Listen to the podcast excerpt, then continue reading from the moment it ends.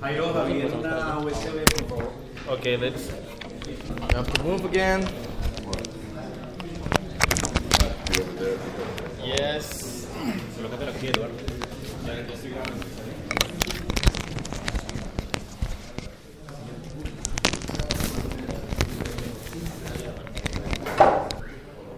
Okay, while we're still getting things around, let me say a few things. Bueno, mientras terminamos de organizar las cosas, quiero comentarles algunas otras. Uh, En primer lugar, expresar mi propio deleite en- con la comunión que tenemos con la Facultad Teológica Bautista en Bogotá. We're glad to have this affiliate and extension in Colombia Nos alegra tener esta extensión aquí en Colombia y tener parte en la obra de la reforma que está ocurriendo aquí. Uh,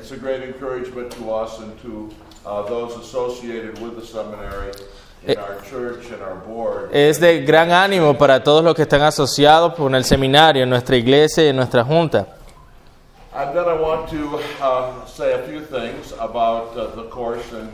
And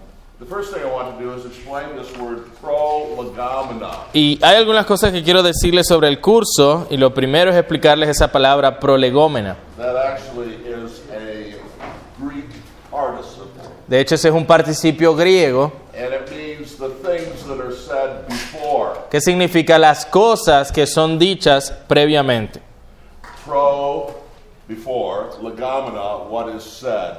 Pro, antes y legómena, lo que se dice. And so it has to do. Prolegomena has to do with the introduction to systematic theology. Así que prolegómena tiene que ver con la introducción a la teología sistemática. Now, in our fall course uh, for the Master of Divinity program at CBTS, Ahora, en nuestro curso completo, en nuestro programa de maestría en divinidades, en nuestro seminario, I actually teach two prolegomena courses. yo enseño dos cursos prolegómena. One having to do with the introduction Uno tiene que ver con la introducción a la teología sistemática y apologética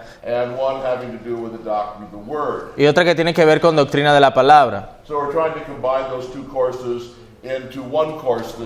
Así que queremos combinar ambos cursos en uno solo esta semana.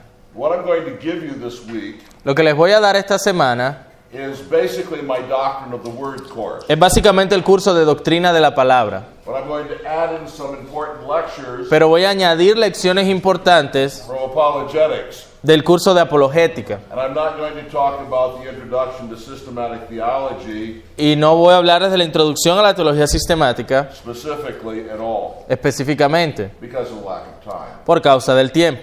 Of course, you know that if you can uh, complete the course here.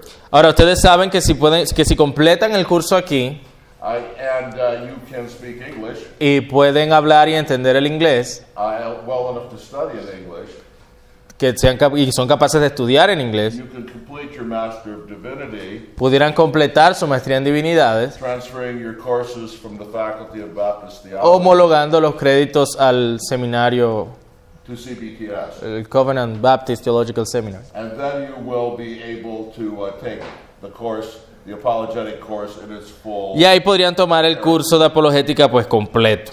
Now, the next thing I want to talk about is having talked about prolegomena, Luego de haber hablado sobre prolegómena, I need to talk about preguntas. quiero hablarles acerca de preguntas. Um, there are no dumb questions. No hay preguntas tontas, And so, if you have a question, a sincere question, así que si tienen una pregunta, una pregunta honesta, do not hesitate to ask it. no duden en hacerla, Uh, because if it's a question for you, porque si es una duda para ti, it's important, entonces es importante it's probably a question for other people. y es probablemente una inquietud que otros puedan tener. Uh, I do ask, however, Sin embargo, sí les pido uh, we focus on questions about the course. que nos mantengamos dentro del tema. If uh, there happens to be time at the end of the seven Q&A, Si al final de las sesiones de preguntas y respuestas en el día, a curious question you have about some other subject, tal vez tengas alguna pregunta curiosa sobre otro tema, entonces ahí estaría feliz en responder. Pero debemos tener prioridad a las preguntas con respecto al curso. And let me say this as well. Y también debo decirles esto. I know that all of you are busy men Sé que todos ustedes son personas ocupadas with, uh, and perhaps busy pastors. y tal vez pastores ocupados. And so I understand that you need to have your cell phones on. Sorry. Así que entiendo que tal vez por eso deban tener sus celulares prendidos y tal vez deban salir brevemente del salón para recibir alguna llamada. Eso no me ofende, solamente les pido esto. Cuando estemos dando las lecciones en este salón, espero que toda vuestra atención esté en el curso.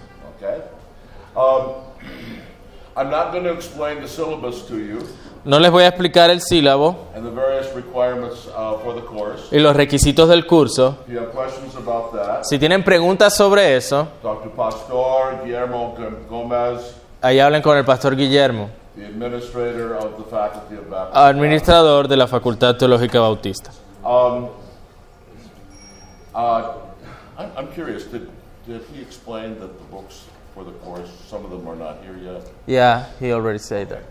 Then if you can hand me my glass, my bottle of water there.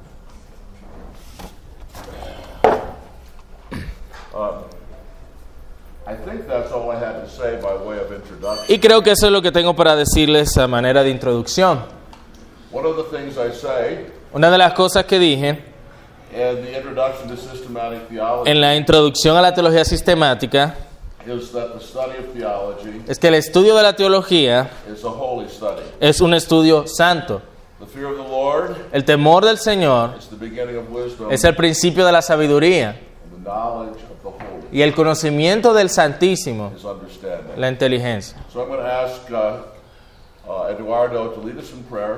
uh, Así que una vez más vamos a orar minds. y que el Señor santifique en nuestra mente en este tiempo. Padre Celestial, estamos eh, delante de ti rogándote que tú nos des de tu iluminación, nos llenes de sabiduría, de entendimiento y la capacidad, Señor, de acercarnos con corazones reverentes delante de ti, porque vamos a estudiar de tu revelación. El Dios glorioso, el Dios del cielo y de la tierra se ha dado a conocer y es eso lo que vamos a aprender y en lo que vamos a profundizar. Así que ayúdanos, Señor, ayúdanos en ese propósito, danos sabiduría. Te lo pedimos, Señor. Sabemos que tu palabra dice, hace sabio al sencillo. Gracias te damos en Cristo Jesús por este tiempo. Amén.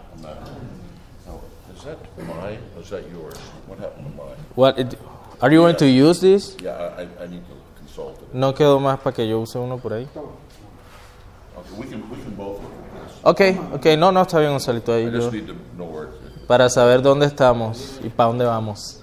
Okay, now. That's not my PowerPoint. No, that's his PowerPoint in Spanish. Okay, all right. Um, I want to talk at the beginning of the course about the structure of this course, Al principio del curso quiero hablarles sobre, la, sobre su estructura. and we're following the structure of the doctrine of the Word. Y estamos eh, siguiendo la estructura de la doctrina de la palabra. And the way I think about the structure of the doctrine of the Word Y la manera como pienso en la estructura de la doctrina de la palabra is by way of three. Es por medio de tres círculos concéntricos. I think you'll see them in your book someplace. Maybe you don't. Okay. Um, there are three concentric circles. Son tres círculos concéntricos. No, ahí no están, pastor. No. Él los tiene aquí. Uh, let me draw them. Pero entonces se los eh, dibujo. No, ahí no están. Aquí no están. And we start with the outer circle, Empezamos con el círculo externo, uh, which is revelation lo cual es la revelación in general. en general. And then we will move Y luego vamos a movernos to redemptive revelation. a la revelación redentiva o redentora. And then we will move Y luego nos vamos a mover to inscripturated a la, revel- redemptive revelation, a la revelación redentiva escritural or the canon specifically. o específicamente el canon de la escritura. Now, Cuando hablamos de revelación en general, we come to issues that are foundational for Christian apologetics. llegamos a ver asuntos que son fundamentales para la apologética cristiana. And so, after we complete revelation in general, Cuando terminemos de hablar de la revelación en general, I'm going to give you certain lectures voy a darles algunas lecciones on the key passages sobre los pasajes clave regarding biblical apologetics en cuanto, en cuanto a la apologética bíblica, between part one of the course and part two. entre la parte 1 del curso y la parte 2. And those lectures will deal with the foundational character of revelation Y esas lecciones van a hablar del carácter fundamental de la revelación in, uh, in apologetics and in Christianity. en la apologética y en el cristianismo. When we come to redemptive revelation, especially in Scripture, Cuando lleguemos a la revelación redentora, especialmente en la escritura, I'm going to speak about how that fact that Scripture is foundational as well. vamos a hablar cómo la escritura es fundamental también. And a, and a proper apologetics Y que una apologética apropiada is built on a proper understanding es edificada en un entendimiento apropiado of the foundational character of general revelation del carácter fundacional de la revelación and the foundational character of special revelation. y el carácter fundacional de la revelación especial. And I emphasize the word foundational Y enfatizo la palabra fundacional because what I mean by those words porque lo que quiero decir con esa palabra is that revelation is so foundational es que la revelación es tan fundacional that it must be our first principle. que debe ser nuestro primer principio. You cannot argue to revelation Eh, no se puede hablar de la revelación, because it is the first principle. Es decir, no podemos argumentar desde la revelación, después de la revelación porque es nuestro primer principio. But we'll talk more about that later. Pero hablaremos de eso más adelante. So, uh, the overall course outline El, la, el, el bosquejo general del curso will be this. será este. Part one will be revelation in general. Parte 1 será la revelación en general. Section one is the concept of revelation. La sección 1 es el concepto de revelación. La sección 2 son las categorías de la revelación. Y luego de la parte 1, sección 2 es donde vamos a, a meter the lectures about the key passages for apology. las lecciones de los pasajes fundamentales de la apologética. Now, those those uh, and their, at least their outline are at the end of your uh, notebook. Hay un, bus- hay un bosquejo eh, de- al final del, el- del sílabo, So after part one of the course, we'll be turning to the end of your notebooks. así que después que veamos esa parte veremos en, en el final de, nuestra, And de nuestro libro. The, uh, excursus, what, what do they call it? The uh, I, I got it, here. uh, the excursus uh, uh, with regard to uh, uh, apologetics right there. Y ahí veremos lo que tiene que ver con la apologética. Hermano, diles que está en la primera página. eh, el sílabo. Sí, ese bosquejo está en la primera página, en el sílabo, allí está, bosquejo de las lecciones. Yeah, I'm just showing them that they have that here. Yeah. That this is a general outline. Yes. Yeah, the excursus is right there. Uh-huh. Okay. Um, Luego de que hablemos de la revelación en general, vamos a hablar de la revelación redentora and then to the subject of the of inscripturated redemptive revelation, y luego el tema de la revelación redentiva en la escritura, donde hablaremos de los atributos de la escritura y del canon de la escritura. Now, the doctrine of the Word Ahora, la doctrina de la palabra may also be called debe ser también llamada the doctrine of revelation. la doctrina de la revelación. God's Son, and it is His Word, El, el Hijo de Dios y su palabra, both in creation and redemption. tanto en la creación como en la redención. In the beginning was the Word, En el principio era, la- era el verbo, and the Word was with God, y el verbo era con Dios, and the Word was God. y el verbo era Dios. All things were created by Him. Todas las cosas fueron creadas por Él. But in that same passage, we Pero en ese mismo texto leemos que el verbo se hizo carne y habitó, hizo su tabernáculo entre nosotros. La revelación de Dios en su palabra, uh, perdón, la revelación de Dios en su creación es llamada su palabra. Psalm 147, 15. Salmo 47, 15. He sends forth his command Dice que eh, pu- eh, hizo avanzar su palabra, su mandato, to the earth. hacia la tierra. His word runs very swiftly. Su palabra corre. And then verse 18, Y en el versículo 18, he sends forth his word él ha dicho su palabra, envió su palabra. and melts them. Ujú. Verse 19, he declares his words to Jacob. Let me, where are you reading that? I have to see it in my Bible. 15 to 20. 147. 15 to 20. Salmo 147, perdón. What was the verses again? Uh, we're at verse 19 now. Ok. He declares his words to Jacob, Desde en el versículo 19 dice, ha manifestado su pala- sus palabras a Jacob, his statutes and his ordinances to Israel. Sus estatutos y sus juicios a Israel. No ha hecho así con ninguna otra de las naciones. Y en cuanto a sus juicios, no le conocieron. Aquí tenemos palabras como estatutos, juicios, palabra, uh, refiriéndose a la palabra de Dios en la creación and implying that creation reveals God. e implicando que la creación revela a Dios. But we have the words, words, statutes, ordinances, Pero también está la palabra estatutos, preceptos, juicios, speaking of God's special revelation. hablando de la revelación especial de Dios. So we come then with that introduction Con esa introducción vamos a ver la parte 1 del curso, la revelación en general y la sección 1, the concept of revelation. el concepto de la revelación. And I want to say several things about revelation by way of simple assertions. Y quiero decir varias cosas con respecto a la revelación por medio de algunas afirmaciones. And I've already touched on the first one. Y ya tocamos en parte la primera. La revelación es prin- principial. This is, uh, this is a word derived from Latin, Y esta es una palabra derivada del latín which means fundamental or foundation. que significa fundamental o fundacional. Principial is the adjective derived from the noun principium. Principial es el, el adjetivo derivado del nombre principium, It means a first. Que significa el primer principio. La palabra en latín principium es el equivalente a la palabra griega arge, which means beginning, origin, or elementary principle. que significa principio, origen o principio elemental. Here's the Greek word Esta es la palabra griega, arche, arge,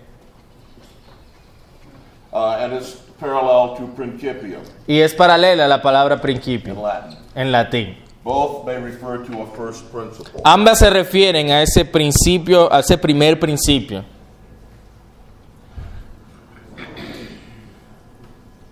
Now, let me say several things about this word, uh, the, the idea that revelation is principial. Entonces quiero hablarles acerca de esta idea de que la revelación es principium. Revelation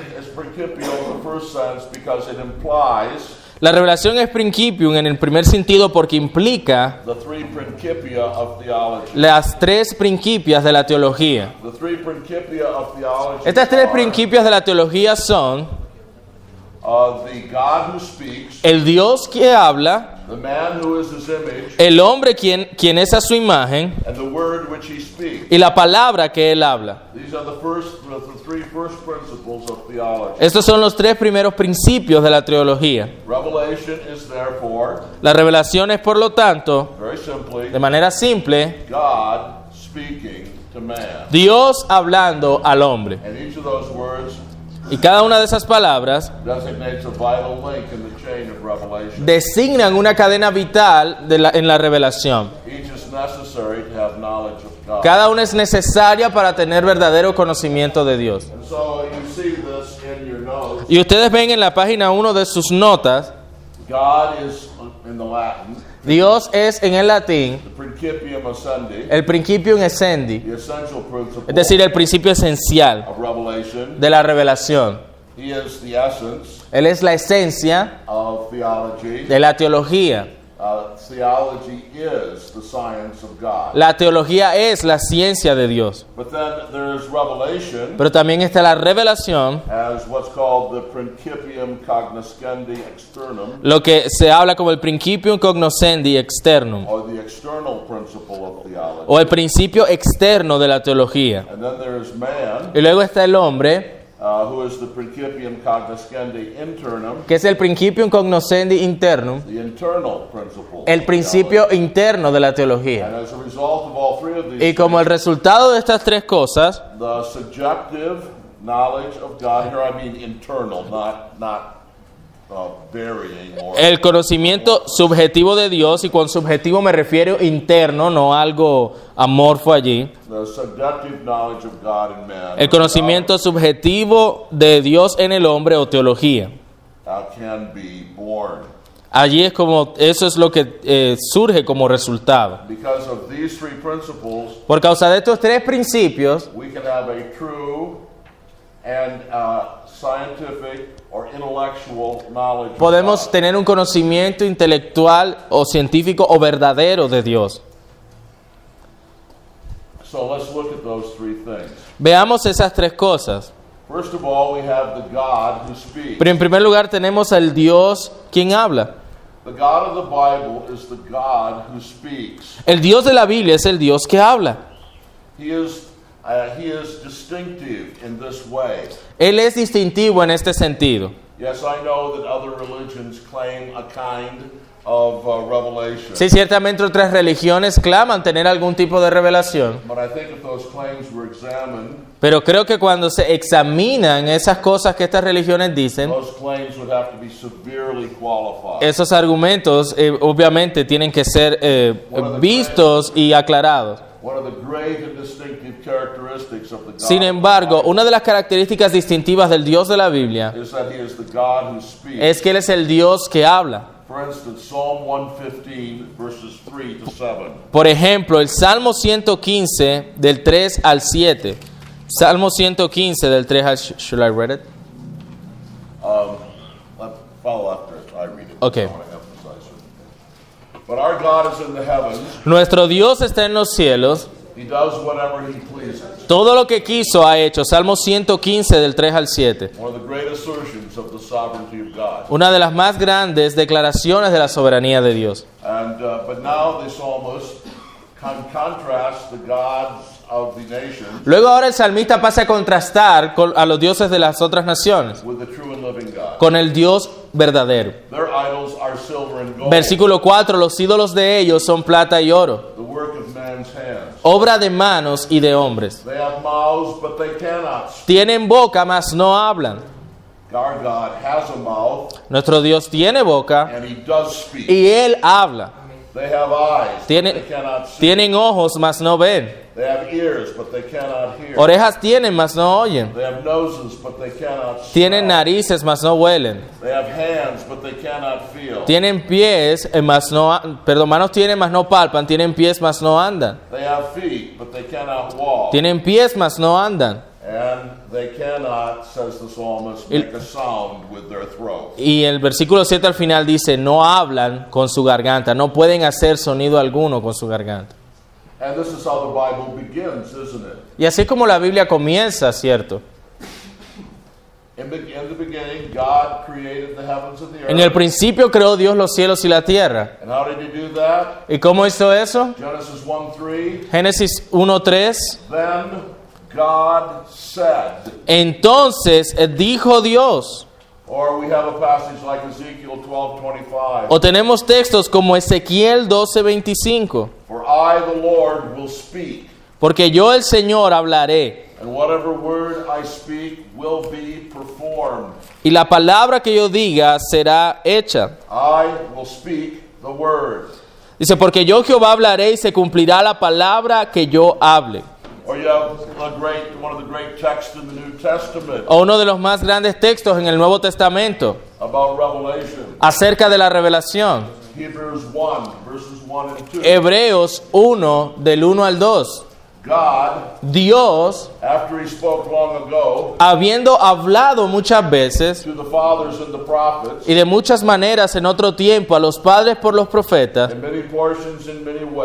ajá, in these last days, en estos postreros días nos ha hablado por el Hijo. And of course, you have the warning then in Hebrews 12:25. Y por supuesto está la advertencia de Hebreos 12, 25. See to it Hebreos 12, 25.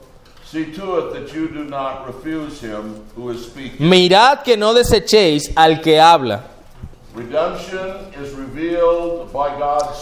La redención es revelada por medio de Dios hablando. and men will be held accountable Y el hombre será llamado a cuentas for hearing and doing what God speaks. en cuanto a escuchar y hacer lo que Dios habla. You have a God who speaks. Ustedes tienen un Dios que habla. You have a God that you believe can make his will known to you. Tienes un Dios en el cual has de creer que tiene una voluntad que Él ha revelado para ustedes. Not in the charismatic sense No en el sentido carismático of tongues and prophecies de profecías y lenguas hoy día, sino un Dios que puede hablar por medio de su palabra viva, aplicada por su espíritu, apropiadamente aplicada a las providencias de nuestra vida.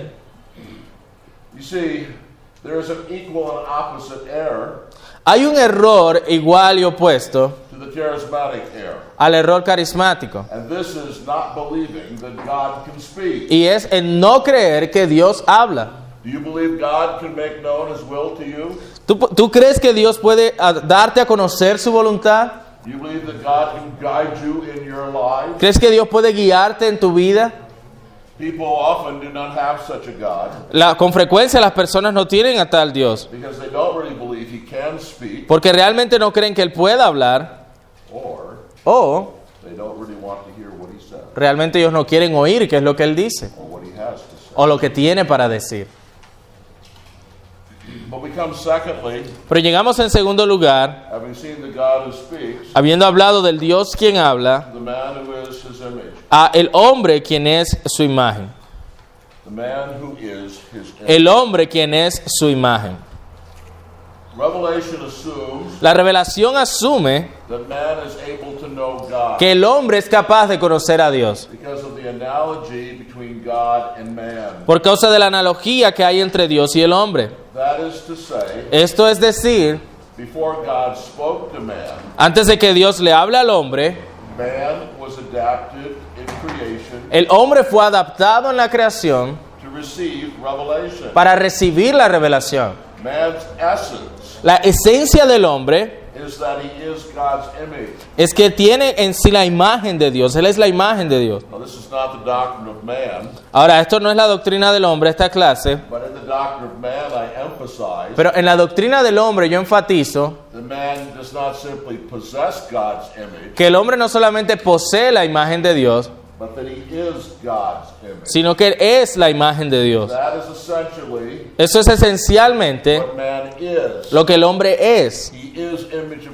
Es imagen de Dios. 1 Corinthians 11 7. Primero los Corintios 11:7. Adam Adán is the image, is the image es la imagen y gloria de Dios. Así que en su esencia is to be made able to know and respond to God. fue creado para conocer y responder a Dios. Abraham Kuyper says, Abraham Kuyper dijo, "Man did not come into being el hombre no vino a ser o no fue creado indifferent indiferente as to the manner how, en cuanto a la forma en la cual, and over only afterwards revelation was added to him as an auxiliary." en el sentido en el que la revelación fue añadida después a él como algo auxiliar and was therefore adapted to his needs. y luego adaptado a su necesidad. On the contrary, Al contrario, our human race nuestra raza humana was in its creation fue en su creación misma entirely adapted to this revelation. enteramente adaptada a esta revelación. Before God accommodated revelation to man, Antes de que Dios acomodara la revelación al hombre, accommodated man to revelation. acomodó al hombre hacia la revelación. ¿Ustedes entienden lo que acabo de decir? Do you have any idea ¿Tienen alguna idea what a fundamental criticism? Que el- una crítica fundamental? 95% of what's taught in seminaries today. What was that again? what I just said is.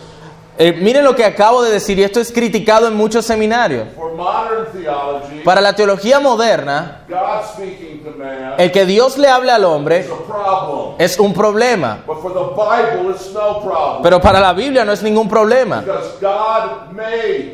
porque Dios hizo al hombre para, para que él sea hablado, para que reciba la revelación. Now, we must make a necessary distinction. Aquí debemos hacer una distinción necesaria. Hay un oficio que, eh, doble que el hombre tiene en la revelación. First, En primer lugar, as image of God, como imagen de Dios, man is himself revelation. el hombre en sí mismo es revelación. Man is image. El hombre es imagen. That means he's visible reflection Es decir, es una- un reflejo visible and a visible, visible y representation una representación visible. De Dios. In the beginning, En el principio, God made man according to his image. Dios creó al hombre, eh, varón y hembra los creó, conforme a su imagen los creó. Let us make man in our image Hagamos al hombre a nuestra imagen, and according to our likeness. conforme a nuestra semejanza. Genesis 1:26. Génesis 1.26. So Romans 2, 14 and 15 También Romanos 2, 14 y 15 teaches us nos enseñan that in the man que en el hombre the work of the law of la, God la obra de la ley de Dios has been written in his heart. ha sido escrita en sus corazones.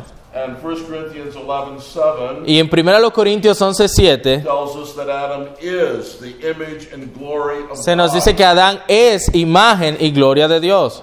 All that is true. Todo esto es verdad. Man reveals God to himself. El, what was that again?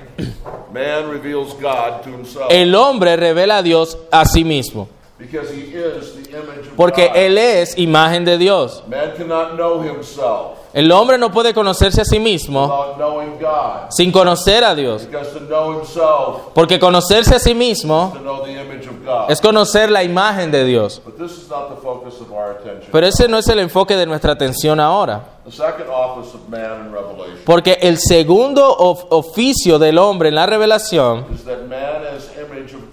es que el hombre como imagen de Dios tiene la habilidad, la capacidad, la facultad para percibir la revelación. La creación externa revela a Dios, pero no, per- no percibe esa revelación.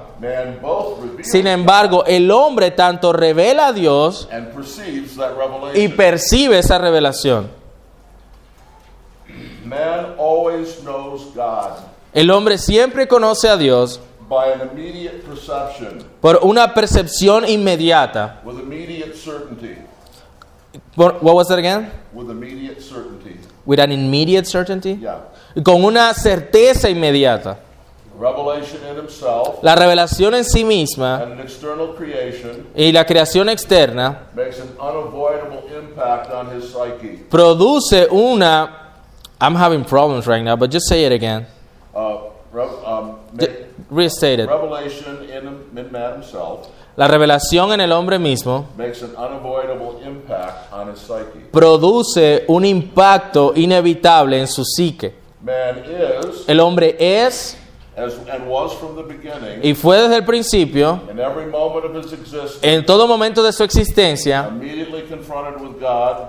inmediatamente confronted, you said? Yeah. inmediatamente confrontado con Dios And his revelation in creation. y con su revelación en la creación. And again, just said something Y una vez más acabo de decir algo that's absolutely foundational que es completamente fundacional for a proper approach to apologetics. Para acercarnos de manera apropiada a la apologética. Si tú crees que debes probarle a alguien que Dios existe, que el hom- ese- esa persona no va a conocer a Dios sin tus pruebas, estás empezando con un error fundamental. But the third thing we have to come to Y lo tercero a lo que debemos llegar is the word which he speaks. es la palabra la cual Él habla, o la palabra que Él habla. La revelación asume the word God speaks. la palabra que Dios habla. All revelation flows from this word. Toda revelación fluye de esta palabra. The revelation in creation La revelación en la creación and the revelation embodied in the scripture y la revelación en las escrituras, both exist ambas existen because God spoke. porque Dios hab- habló. Psalm 147, 15 to 20. Salmo 147 del 15 al 20, Genesis 1 3, Génesis 1.3 Hebrews 1 1. y Hebreos 1.1. Only through this word Solo a través de esta palabra which God has spoken que Dios ha hablado can we know God. es que podemos conocer a Dios. All right, now it's about 10 o'clock. Ya van a ser las 10. That's what the schedule says. Eso es lo que ese coso dice. So we'll take a 15, what is it? Ajá. 15 minute break and we'll come back at 10:15. Entonces vamos a tomar el break ahora mismo, ese break de 15 minutos.